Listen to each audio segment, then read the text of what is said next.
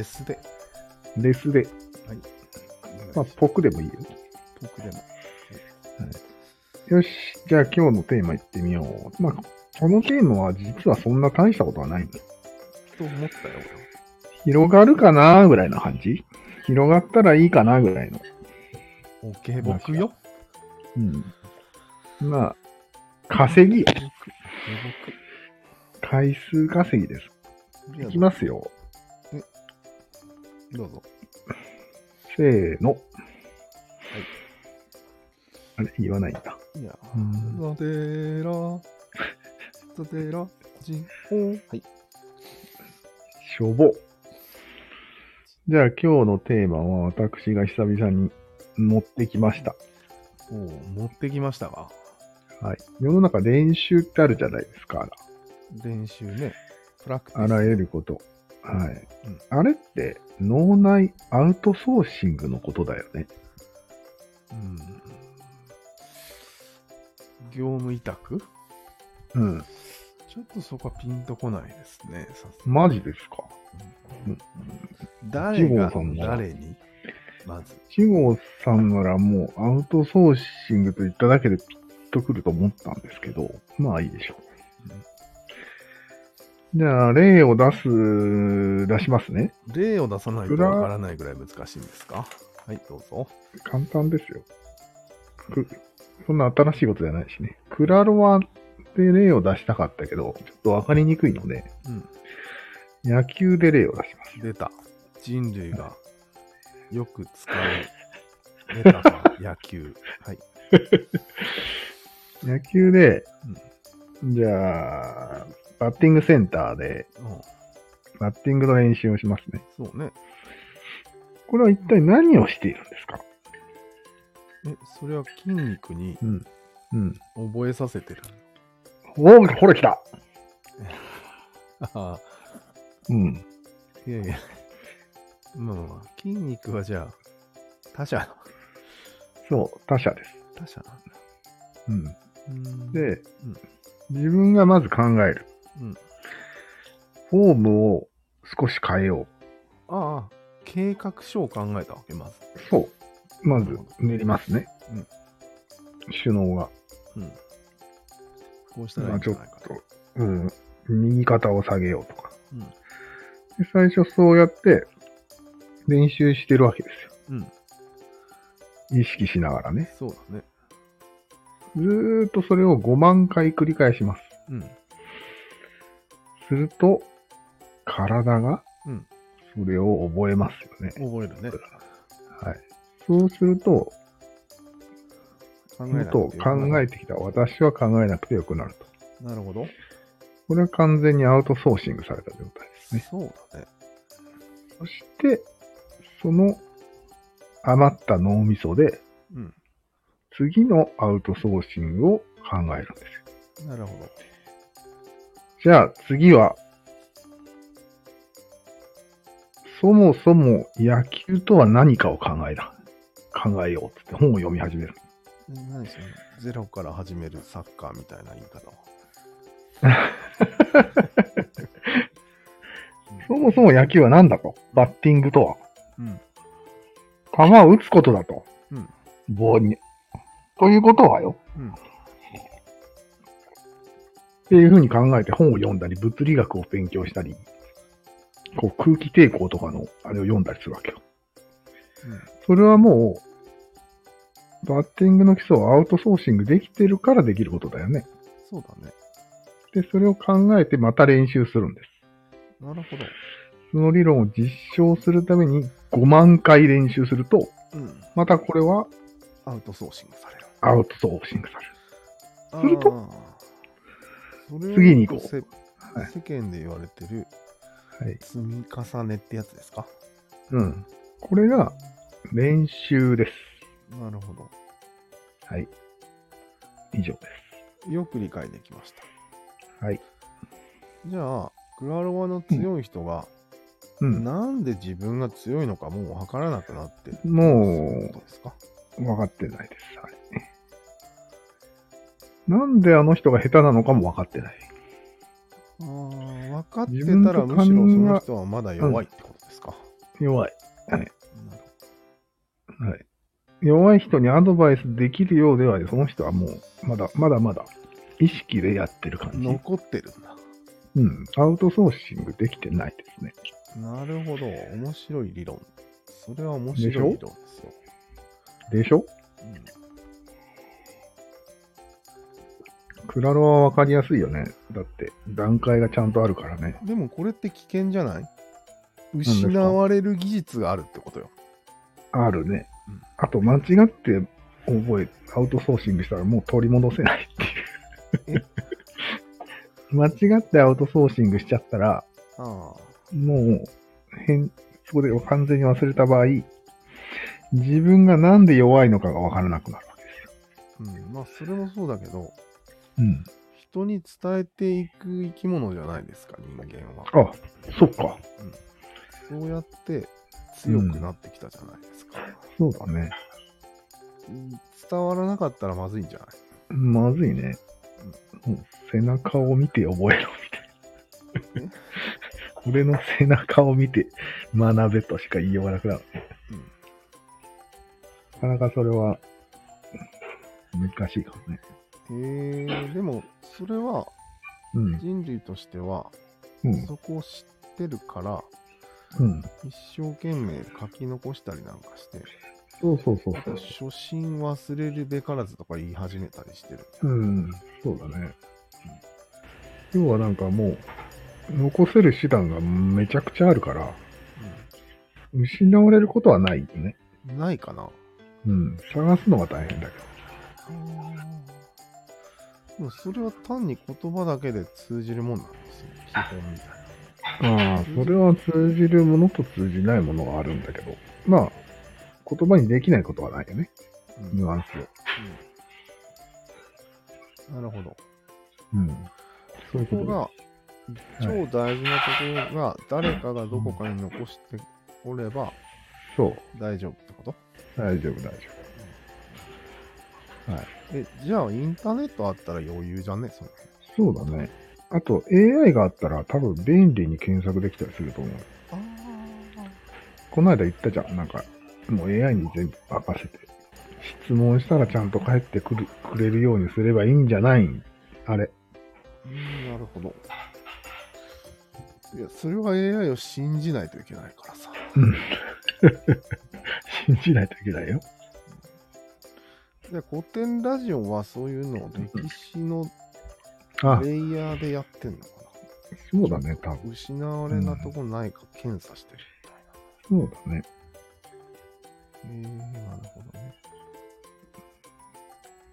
確かにそうだよね。過去の人がこういうことをやったからこういう結果になりましたっていう。ものすごい細かく調べてるわけでしょそうだね。なかなかいいことかもしれないね。まあでも、いつかはうん。アウトソーシングしちゃったら、その人本体は忘れちゃうってことだよね。はい。俺らも忘れる時が来るかね。うん。なぜ三角に至ったかを。そうだね。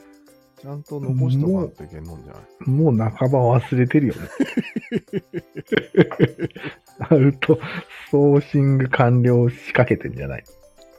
三角わかるだろみたいな態度になったらもう誰もついてこないそうだね。そしてそれを説明することもできないと。できないよ、もつなぐことができなくなるっていう。う。やばいね。うん。早く弟子を取らんといけんのんじゃない？まさそれで弟子ってのはあるのかもね。うんもう、早めにああ、自分が、うん、忘れるのを前提に学ばせとく。そうだ、そうかもしれん。うん。早めに弟子弟子で3台ぐらいをカバーしておいて、そうそう。常に。ねあ、それはそうかもしれん。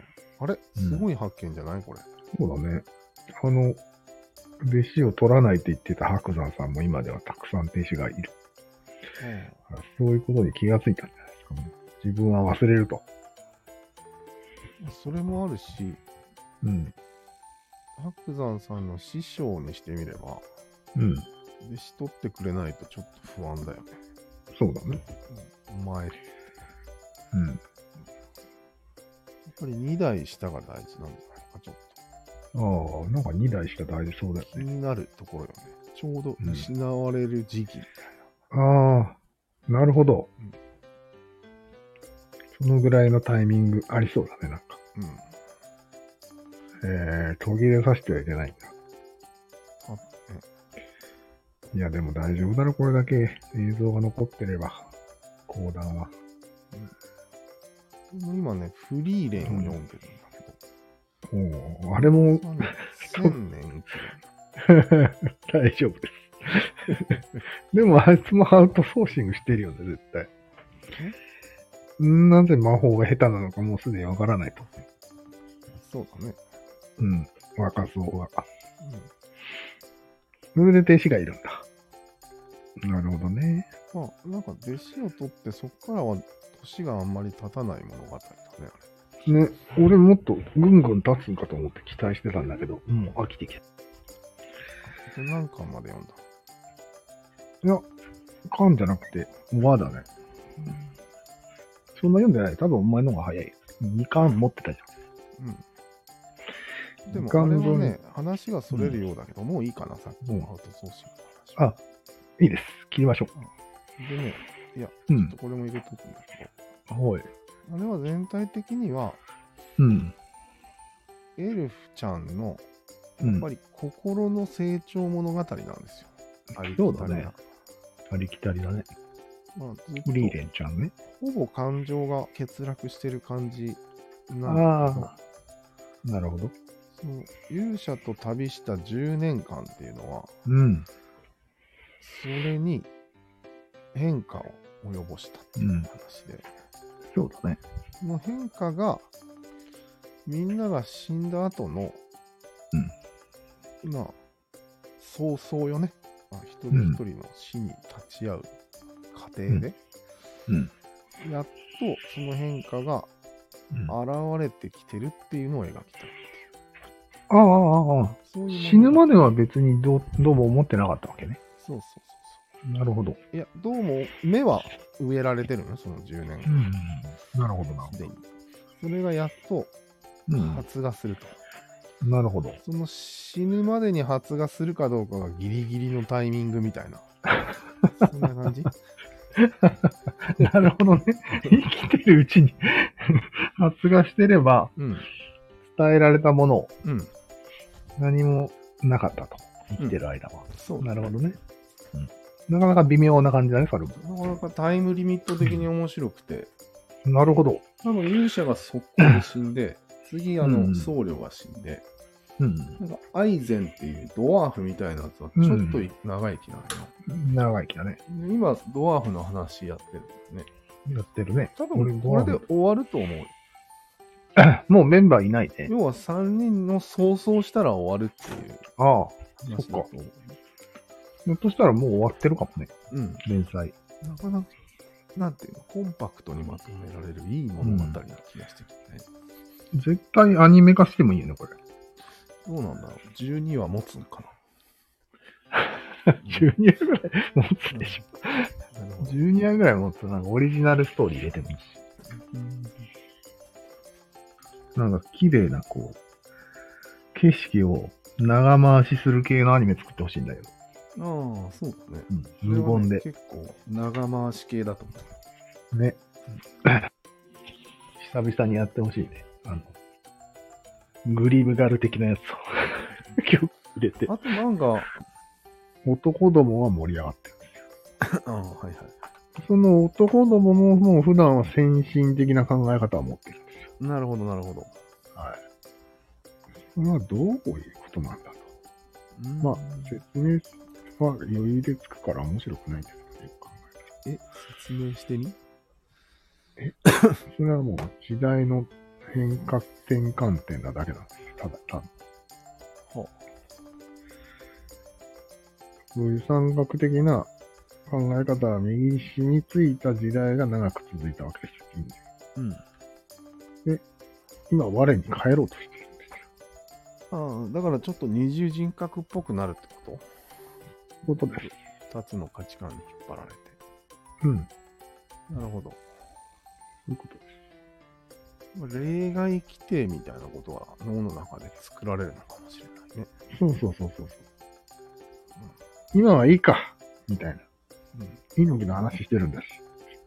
まあ、なるわけよ。ちょっと、一貫性がなさすぎてイラッとしますね、それは。うん、聞いてる聞いててちょっと違和感があってね。いやダメなものはダメって言った方がいいよって思ったんだよね。以上です。これも収録化しなくていいですね。うん、うんまあ、でもなんか掘り下げれそうな気もするけどね。うん。昔の三角がうんふ。とした瞬間に暴れ始めて、そう。一瞬支配するけど、うん。なんかスッとなくなるみたいうん。そうそう。な。あるかもねこん。な感じ。亡霊のよう。そういうのが、クラロワとか、スト2とか、LOL のにもあるんじゃない？え？ゲームやってるときは、戻っていいみたいあー、古代のね、な。なんか、戦いの遺伝子。そう。煽ってるやつに、もう、追い打ちをかけていいみたいあー、なるほど。な。で、そういうことをする人を、面白がっていいみたいな。あー。その時だけは。それでいて全体的には整然と大会が行われてるみたいな。な。うん、そうそうそう。なるほど。女の人が冷めた目で運営してるとか。そういう感ああいや、まあ本人たちもじ。うん。理路整然と、うんスポーツマンシップにのっとりうん。戦っているよね。うん。なるほど。しかも昔の人よりもうん。法律的に運営もできる人たちだもんね。うん。できるインターネットとか使って、世界中の人たちと戦いができるよね。うん。それは昔の人では絶対にできないことだから、うん。そういう最新技術を駆使しながらも、んやってることは古代のうんメソポタミアという感じですか。そなるほどね。二面性。う。二面性です。はあ、そういうことか。というわけで、クラロワでもやりますか。二面性だね。